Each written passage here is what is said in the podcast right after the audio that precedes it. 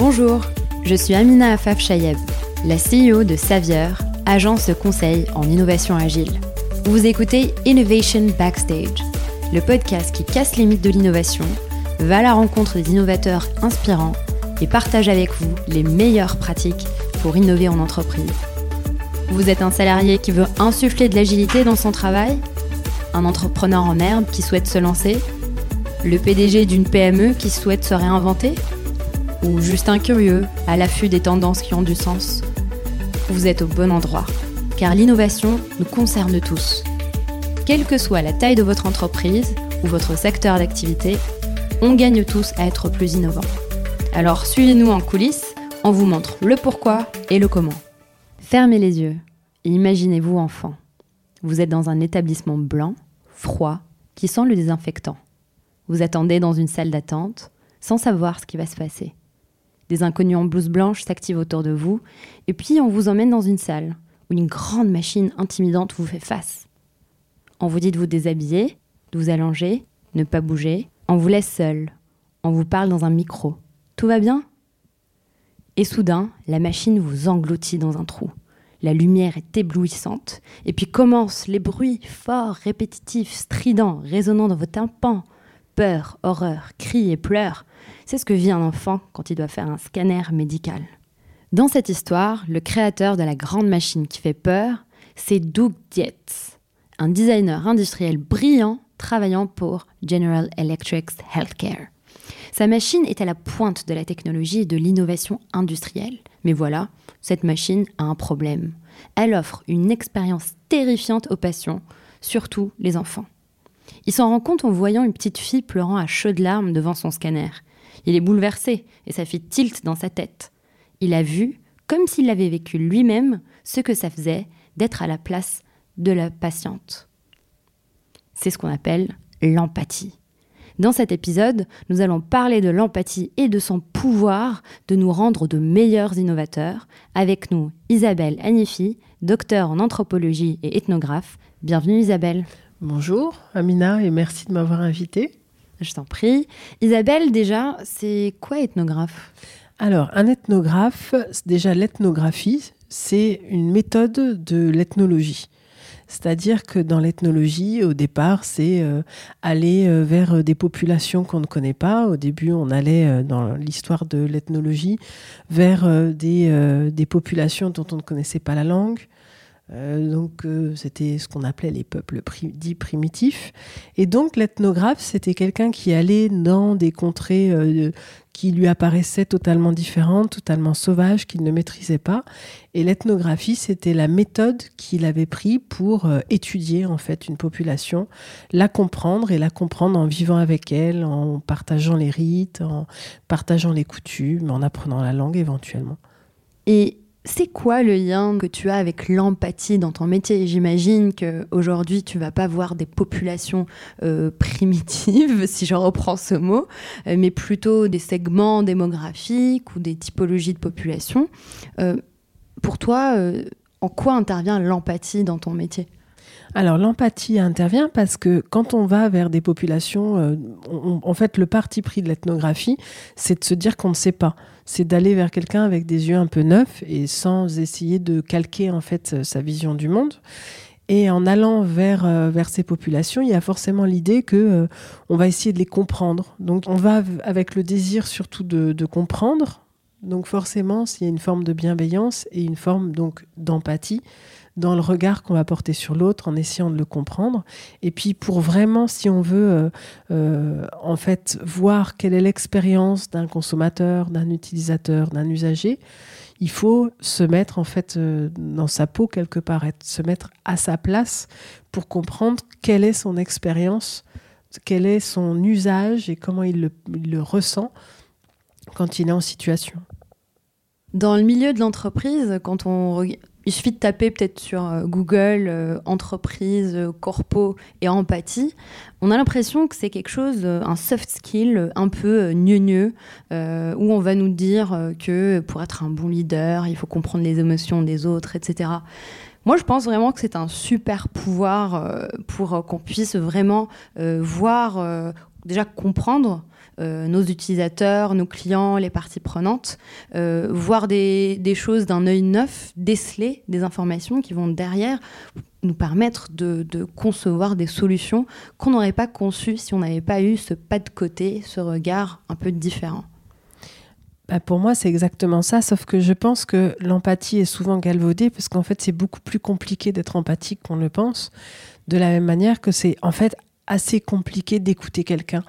Euh, l'écouter euh, pas pour répondre, mais l'écouter pour comprendre, c'est, je pense, une démarche en soi qui est, qui est assez compliquée et auquel c'est une démarche dont on n'a pas du tout l'habitude, surtout, c'est d'aller vers quelqu'un sans juger, sans dire euh, non, moi j'aime pas, je comprends pas pourquoi il fait ça, c'est nul, c'est pas bien, parce que je pense que dans les démarches de tous les jours, on pose des jugements de valeur à peu près sur tout.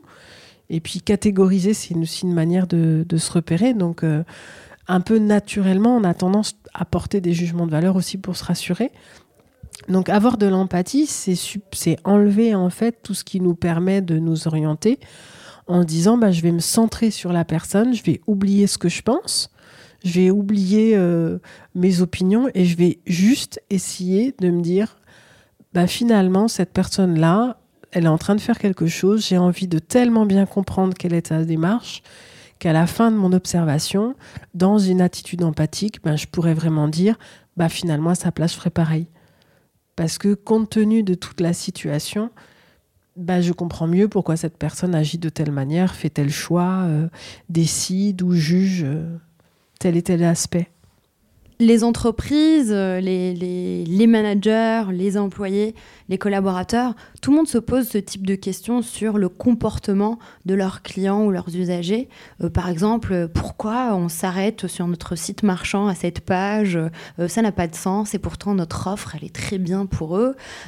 pourquoi dans notre magasin, il y a un tel comportement La queue, elle est toujours pas, bien, pas bien distribuée au niveau des caisses? On est tout le temps confronté à des, problématiques et on croit que, ce qu'on voit est le problème. Euh, alors que peut-être que si on comprenait le contexte, les émotions, les parcours, la typologie de ces personnes, avec cette ouverture, cette curiosité, et non pas avec l'impression d'avoir déjà les réponses euh, a priori, peut-être que c'est là où on décèlerait des, pistes pour résoudre ces problèmes. Que, est-ce que la solution euh, finalement, être orienté solution ou même problématique, croire qu'on connaît les problématiques n'est pas là le problème des entreprises euh, aujourd'hui. Bah si, euh, je pense que c'est carrément le problème, d'autant plus que les entreprises sont axées sur leurs produits et leurs services. Et je pense qu'il est très très difficile de se décentrer de ça, parce que finalement, quand on a des objectifs, quand on, on doit euh, euh, soit euh, imaginer, vendre, pérenniser des, des, offres, on est, on est centré finalement sur soi. Et je pense que c'est ça en fait. Une entreprise, elle est vraiment centrée sur ses activités à elle. Et ce qui rend très très compliqué finalement d'avoir une démarche empathique, parce qu'à chaque fois, il va falloir en fait abandonner sa vision produit, sa vision service, en se disant pour le moment, mon produit, mon service ne m'intéresse pas. Sur ce moment-là, je m'intéresse qu'au consommateur. Je veux le comprendre. Donc, je veux partir de son besoin. Ce qui, pour le moment, est assez finalement presque antinaturel pour une entreprise. Parce que finalement, toute l'activité d'une entreprise est centrée sur euh, ce qu'elle fait et non pas ce qu'elle produit ou la manière dont sont utilisés véritablement ces produits. Et je pense que c'est un, vrai, un vrai choc, en fait, de s'intéresser à quelqu'un en dehors d'un but. Parce que finalement, l'empathie, ça demande ça. Et c'est pour ça que c'est un super pouvoir.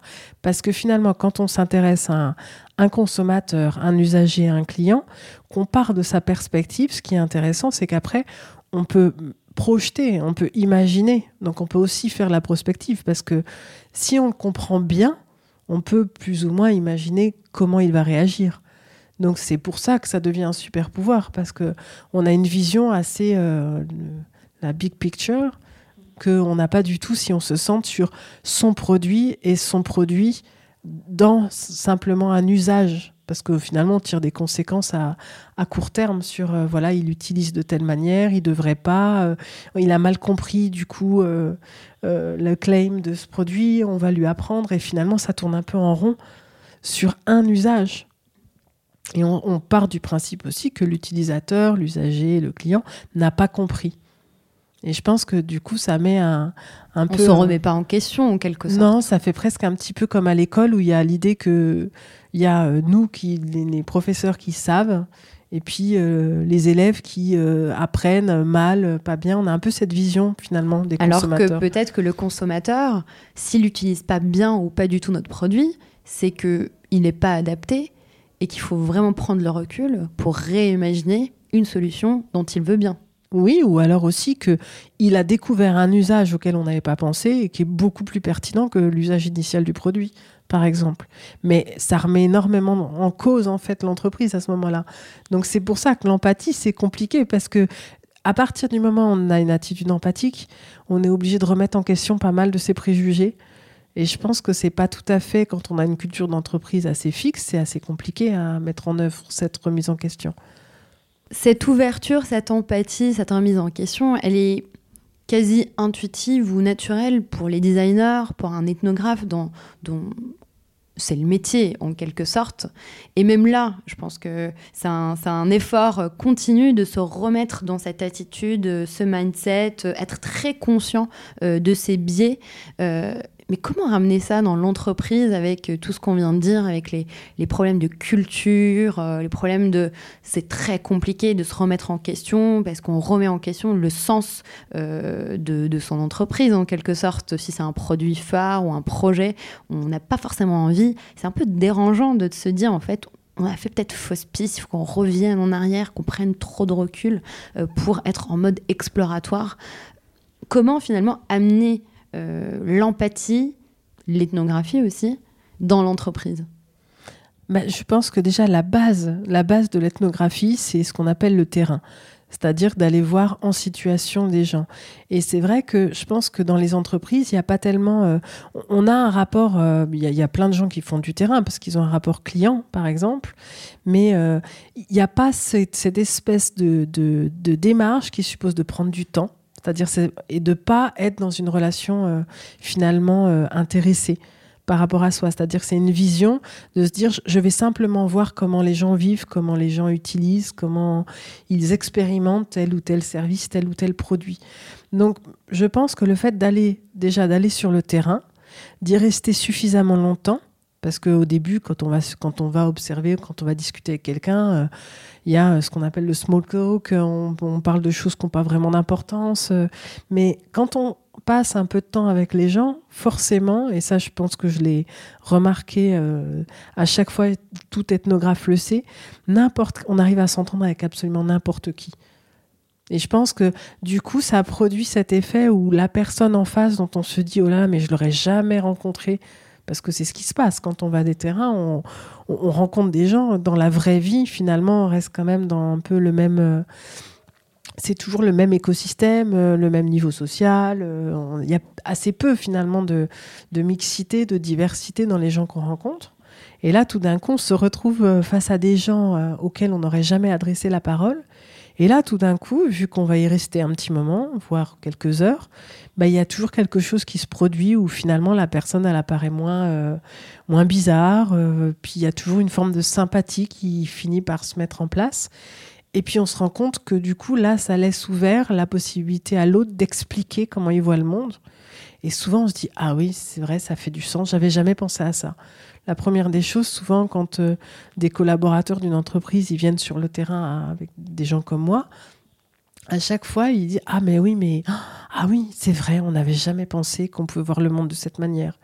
Et je pense que du coup, ça met une brèche et ça permet de, vraiment de comprendre. Et là, je cite euh, une personne avec qui j'ai fait un terrain d'une entreprise qui disait On le ressent maintenant avec ses tripes, en fait. On voit vraiment la manière dont nos clients ressentent, mais euh, pas d'un point de vue intellectuel ou à travers des études chiffrées. On le ressent, on comprend euh, intuitivement, euh, implicitement ce que la personne veut dire. La posture empathique, en quelque sorte, c'est du bon sens. Mais pourtant, euh, ça semble être contre-intuitif, tant nous avons nos, nos, biais, nos raccourcis, nos stéréotypes. Et est-ce que c'est ça qui fait que, finalement, quand on est dans une démarche d'innovation, on va se restreindre dès le départ dans notre champ d'exploration, euh, vu qu'on est, euh, si on compte que sur euh, nous-mêmes et peut-être les données qu'on a déjà dans notre entreprise. Et puis, souvent, on aboutit à des solutions qui sont pas viables, qui ne correspondent pas aux vrais, usages des, usagers. Et c'est comme ça qu'on se retrouve avec un Google Glass dont personne ne veut. C'est comme ça qu'on se retrouve avec des réseaux sociaux qui ne sont pas, euh, qui sont utilisés par des enfants et qu'il n'y a rien dessus pour pour en fait empêcher ou protéger les enfants contre l'addiction euh, au réseau social. C'est comme ça qu'on se retrouve peut-être avec euh, des villes qui ne sont pas adaptées aux personnes à mobilité réduite. Est-ce que c'est un manque d'empathie et où devrait intervenir l'empathie pour finalement créer de meilleures solutions? Alors justement, je pense que dans la, manière dont on réfléchit, en fait, les solutions, on les réfléchit souvent à partir d'un modèle, plus que par euh, l'usage finalement on demande rarement euh, aux premiers intéressés ce qu'ils en pensent et je pense qu'on a tort parce que ce serait sans doute plus, euh, plus efficace de demander par exemple à des personnes handicapées de redessiner, de dessiner la ville. Souvent, il y a une anecdote d'ailleurs sur un blog qui s'appelle Aux marches du palais, qui est une avocate qui est handicapée et qui racontait qu'elle s'était donc inscrite à, un séminaire dans, dans, au CNAM et qu'il il n'y avait pas de d'accès handicapé et c'était un séminaire sur la gestion du handicap.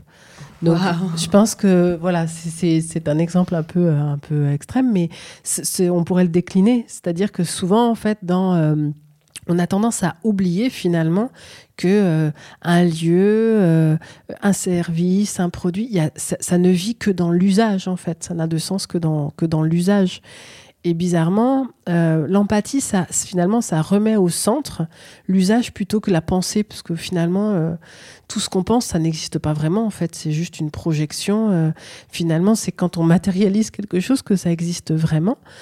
Et dans l'innovation, ce qui est, ce qui est intéressant, c'est que souvent, en fait, je pense, d'ailleurs, pour citer un, un ouvrage d'anthropologie, l'homme, il pense d'abord avec ses doigts. Et euh, je pense que c'est en faisant en fait que se matérialisent les meilleures idées. Et finalement, l'innovation, l'empathie, c'est une manière aussi de prendre en compte l'autre, mais aussi d'amener à faire avec l'autre. Parce que quand on dit empathie, c'est pas seulement aller regarder, euh, observer. Le plus efficace aussi dans une, euh, un, processus d'innovation, c'est d'utiliser soi-même. Euh, l'exemple que tu as pris au début de, de, ce concepteur de scanner, il, il n'en prend conscience, il ne prend conscience qu'en observant l'usage, mais en le ressentant aussi ce, défaut d'usage, en entendant les pleurs de l'enfant, c'est là où il réalise qu'il n'a jamais pris en compte l'usage, en fait, que les gens peuvent en avoir. C'est le travers des ingénieurs, j'ai envie de dire. Euh, et juste pour donner une suite positive à ce concepteur industriel, ce Doug, créateur de ce scanner de General Electric, il a quand même eu une belle euh, rédemption, j'ai envie de dire, vu que après cette expérience où voilà, il s'est rendu compte que son scanner euh, offre une expérience euh, pas des plus optimales pour les patients. En fait, il s'est il s'est donné un challenge. Il s'est dit euh, comment je vais faire, comment euh, proposer, donner une expérience positive euh, lors d'un examen d'imagerie. Et il s'est inscrit à un, atelier de design thinking à la Stanford D-School. Et aujourd'hui, euh, il existe des scanners qui proposent des expériences immersives qui s'appellent Adventure Series, où l'enfant en fait est mis dans une salle où euh, il peut choisir une thématique, euh, par exemple les, les, fonds marins, la jungle, pirates, etc. Et il y a plein de lumière, la salle va être habillée de ça. Et en étant dans, son, dans le scanner, en, prenant, en faisant ses examens, il a l'impression en fait de plonger dans cette univers-là. Donc, euh, Monsieur Doug, finalement, il s'est remis en question. Il s'est donné les moyens, les outils euh, pour euh, finalement concevoir quelque chose qui soit en adéquation avec le monde de l'enfant et surtout c'est répondre à ses besoins à la fois émotionnels que pratiques. La problématique a émergé de l'observation et de la problématique a émergé la solution. Et c'est ça la démarche de design thinking qui intègre des pratiques, des outils, des méthodes euh, d'ethnographie en amont, mais aussi ne faut-il pas euh, s'intéresser euh, à l'usager, au consommateur, au client pendant tout le reste du processus d'innovation? Est-ce que aussi l'ethnographie pourrait aussi être utile quand il y a déjà un produit existant qu'il faut peut-être renouveler, euh, changer, euh, remettre un peu euh, au goût du jour ou plutôt au goût du consommateur. Alors moi j'en suis persuadée parce que je pense que justement dans le parce que à partir du moment où on oublie si, si, dans tout le processus d'innovation on prend en compte en fait l'usager qu'au départ l'utilisateur au tout départ. Souvent, après, ce qui se passe, c'est que c'est un petit peu euh, euh, quand il y a plein de maillons de la chaîne, on finit par perdre en fait le sens ou perdre le fil. Et c'est vrai que euh, tout d'un coup, on va se focaliser sur un aspect, alors qu'une expérience, c'est toujours en fait pour moi, c'est vraiment en, en, 3D, en 4D, en 5D, c'est multifactoriel, c'est vraiment multiple. Et souvent, pour classifier, on va finalement euh, aplanir certains éléments euh, et favoriser d'autres. Et dans le processus, on finit des fois par oublier complètement en fait l'utilité ou le bénéfice euh, de l'innovation pour se focaliser peut-être sur un aspect plus amusant, qui paraît plus vendeur, plus fantasmatique. Et en fait, je pense que c'est ça aussi, c'est que le produit en soi-même devient presque quelque chose, presque une œuvre d'art je pense, les concepteurs, des fois, et c'est vrai, on, trouve de très très belles innovations qui sont absolument magnifiques dans l'idée. On, pense au Google Glass où il y a une très belle idée derrière, c'est très abouti, c'est très bien, mais ça n'atteint pas de public derrière, en fait. Donc je pense que c'est ça aussi que l'ethnographie permet, c'est de rester, et, et cette attitude empathique, c'est de rester fidèle aussi. Pas simplement de, de coller à des attentes, parce que comme on attribue souvent à, à Ford, euh, le concepteur de voitures, euh, que c'est vrai que si on demande, il y a cette idée entre, si on demande aux consommateurs leur avis, euh, eh bien à l'époque ils auraient demandé des chevaux plus rapides plutôt que des voitures, ce qui est évident. C'est qu'on ne peut pas demander à quelqu'un de projeter un usage, mais par contre on peut innover en regardant les usages. Et je pense que c'est ça qui est intéressant, c'est que il s'agit souvent la confusion entre. C'est ça. Il ne s'agit pas de demander l'avis, puisque demander euh, l'avis sur quelque chose qui n'existe pas euh, au quotidien, c'est quand même très très compliqué. Ça demande des projections qu'on n'a pas le temps de faire dans la vie de tous les jours. Par contre, on peut tout à fait, en observant, en étant, en essayant de comprendre dans le contexte quelles sont les attitudes, quelles sont les croyances aussi, parce que des fois, euh, il y a des très belles innovations qui vont choper sur, sur une croyance. Par exemple, euh, il y a cette idée sur les produits frais ambiants. Euh, on va mettre des produits ambiants dans le rayon frais parce qu'on sait très bien que c'est beaucoup plus vendeur. Parce qu'un produit dont on dit qu'il est ambiant, on a l'impression que c'est moins frais alors que quand il est pasteurisé, je veux dire, ça revient exactement au même. Donc, c'est des éléments comme ça où on va comprendre en fait l'intégralité de la démarche dans son contexte, et ça permet au contraire de développer euh, plus d'idées parce qu'on fait, on part vraiment d'un. En fait, c'est comme si on avait le c'est pas simplement euh, on sait comment marche une voiture par exemple et eh ben on peut en construire plein d'autres et plein de différentes. Alors que si on essaye simplement de partir de la voiture et on n'a pas compris comment ça marche on essaie de reproduire c'est très compliqué et plus ou moins on va refaire exactement la même chose parce que le modèle enferme dans euh, tant qu'on maîtrise pas le fonctionnement on, est enfermé dans un modèle en fait et je pense que c'est ça la démarche ethnographique, c'est d'arriver à comprendre bah, comment ça fonctionne de manière à non seulement à reproduire, mais aller plus loin et à améliorer, puisqu'on a démonté, puisqu'on refait à côté, on refait mieux. Et c'est plus aussi, euh, euh, comme je disais tout à l'heure, quelque chose qui se ressent et qui est construit de manière intuitive avec les mains vaut toujours mieux qu'un graphique ou qu'un dessin qui est super sur le papier. C'est toujours super, ça marche super bien. Donc il faut toujours se confronter au terrain. Oui, je pense qu'il faut toujours mettre en usage en fait l'intégralité de même une idée pas complètement aboutie, donc un prototype, une idée, un concept. Bah, une idée reste toujours une idée et puis une idée le problème c'est que ça n'existe pas en fait On peut pas, euh, d'ailleurs. Euh, on peut pas la challenger. On peut pas la challenger. Elle est on parfaite. peut pas protéger une idée. Voilà, c'est ça. c'est ça. Je pense que l'intérêt du, prototypage et de d'intégrer aussi euh, l'ethnographie, c'est aussi d'arriver à, à suivre le produit jusqu'au bout, en fait, à être fidèle à la dimension humaine du produit jusqu'au bout, et justement de pas partir dans dans autre chose, hein, qui pourrait être de l'art, qui peut être quelque chose de très bien en soi. Mais se poser la question de qu'est-ce qu'on veut? Est-ce qu'on veut des choses qui, qui fonctionnent, qui soient utiles, qui soient utilisées, ou des choses qui sont des super idées, des super concepts, des super innovations? Concrètement, si je suis une entreprise et je suis très convaincue par cette démarche, comment on peut intégrer l'ethnographie euh, dans, dans, les différents projets. Euh, Est-ce que, de par ton expérience et ton travail, c'est quelque chose qui doit forcément durer euh, beaucoup dans le temps, quelque chose qui doit être hyper ambitieux, lié à la recherche et développement, ou est-ce qu'on peut, de manière peut-être plus modeste, adopter des méthodes, des pratiques, peut-être au quotidien, pour, pour insuffler cet esprit, ce, ce mode opératoire empathique en fait, finalement, euh, c'est vraiment l'idée qu'on s'en fait que c'est compliqué ou difficile parce que finalement, c'est assez simple. Euh, il y a, par exemple, un petit exercice que conseille, euh, qui est conseillé dans, certains contextes où on fait de l'ethnographie, c'est de, commencer une discussion. On peut faire ça entre collègues, avec un collègue, mais on doit répondre que par des questions, jamais par des affirmations. Et celui premier qui répond par une affirmation perd. Et on se rend compte que finalement, dans, dans la conversation, on est obligé finalement de formuler des questions, donc de s'intéresser. Et au moins, de, voilà, c'est, ça peut être une démarche, c'est la première étape, démarche de l'ethno, c'est formuler des questions et, et non pas y répondre en fait. C'est jamais répondre à une question, c'est formuler des questions, c'est déjà énorme. Et quand on veut un peu euh, challenger finalement euh, une idée, euh, quelque chose qu'on veut mettre en place, déjà simplement formuler des questions. C'est déjà toute une démarche en soi. Ensuite, sur, euh, sur accompagner, il y a l'idée qu'un terrain, c'est forcément très très long, très compliqué.